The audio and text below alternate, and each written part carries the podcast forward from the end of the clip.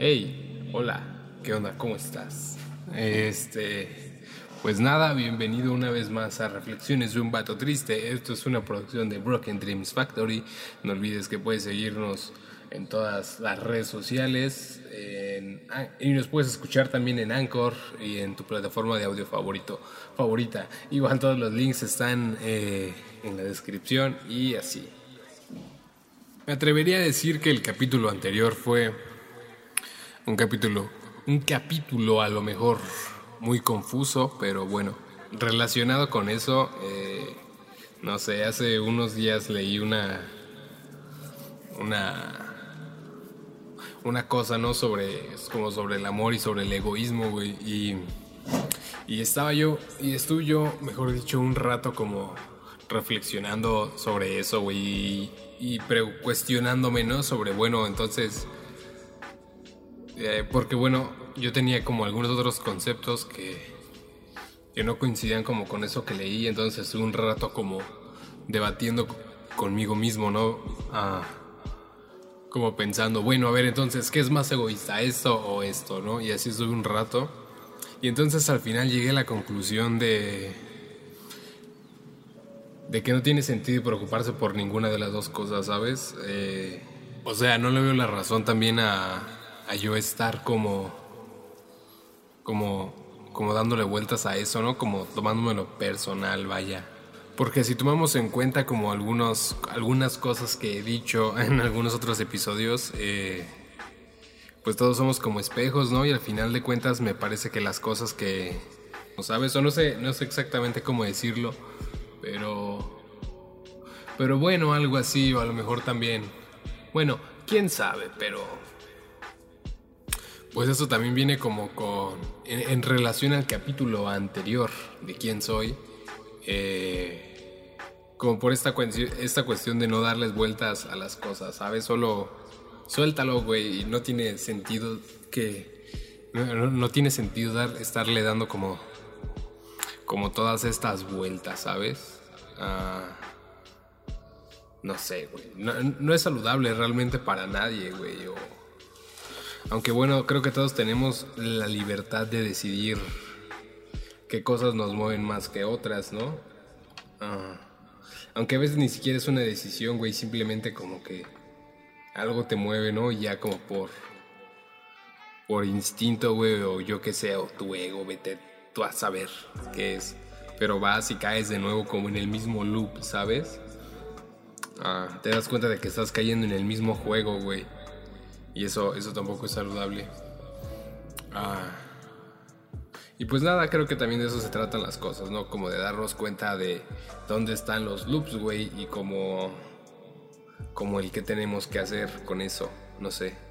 Pues no sé, güey. Y, y te das cuenta de eso y logras como romperlo o cortarlo, pues es como subir un, un- un poquito más, ¿sabes? Como dejar de, de estar ahí y ahora vas a otro loop, probablemente. Este, pero, lo- pero lo recomendable sería que no.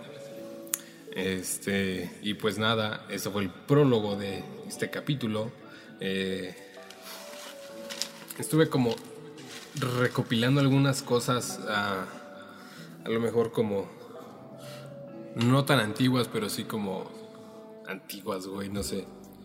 Pero sí como del 2020, parte del 2021 y así, hasta cosas como más recientes. Pero bueno, ¿qué importa? Vamos, ahora sí a esta vaina.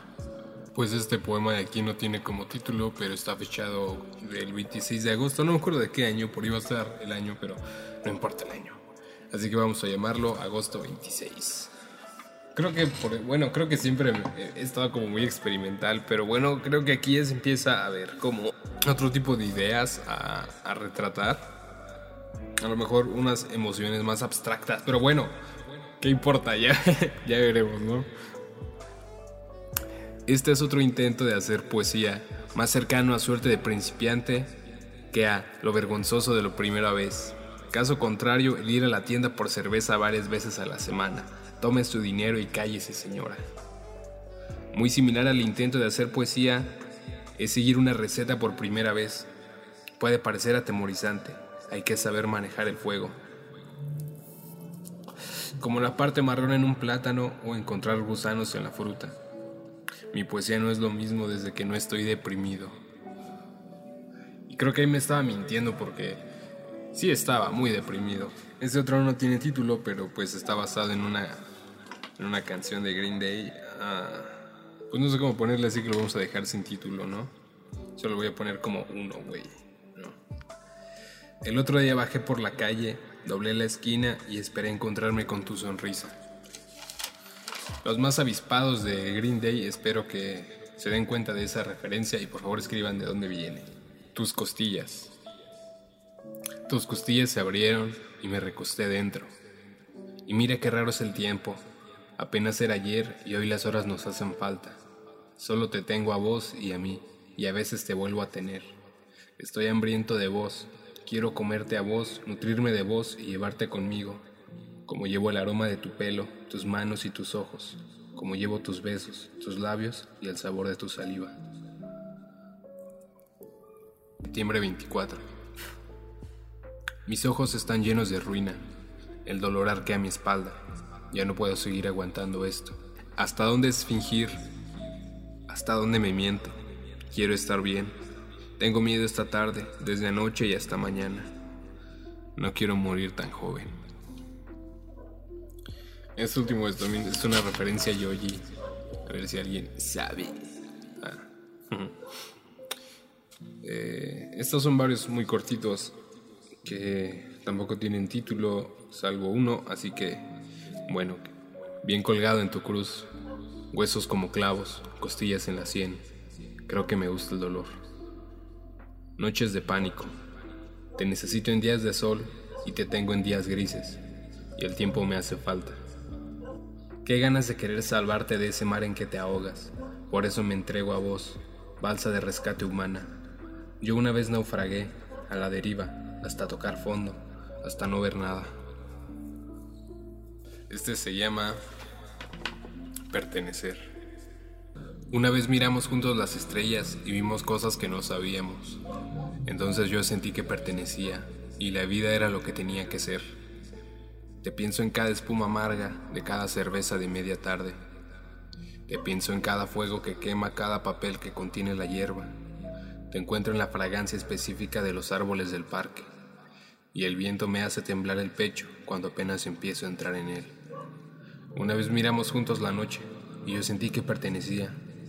Yo pertenecía contigo y tú pertenecías conmigo. Fúmame cuando muera. Yo te mando flores, festejo tu cumpleaños, parto el pastel, te invito a cenar, bailo contigo. Otoño. Sigo atrapado en este eterno solsticio, como la espera en el altar, con la mirada puesta en la puerta y las damas de honor están preocupadas pero no sorprendidas. Y yo que pensaba que el invierno había sido duro, ya ni te cuento de la primavera. No quisiera pensar en el verano porque es sinónimo de invierno. Cinema. Como Mía y Vega debimos suponer el desenlace de la historia. Al final, con un beso al aire te iba a despedir después de una noche que casi nos mata. No son las drogas, ni los fotogramas, ni el guion, Debimos ver la película completa, aunque yo sabía el final y tú también. Tendría que ser ficción.